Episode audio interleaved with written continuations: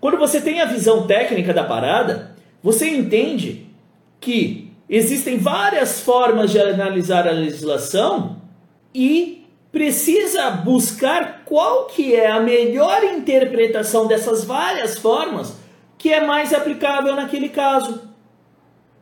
Porque não existe certo e errado, existe o que melhor se aplica o caso, tecnicamente. E as normas, as normas, tanto NR15, NR6, NR16, elas em geral, infelizmente, são mal escritas.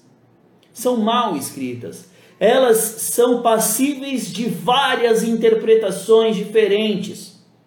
Caso contrário, também não precisava ter perícia. Precisava ter uma de cada assunto e o resto era só copiar o resultado.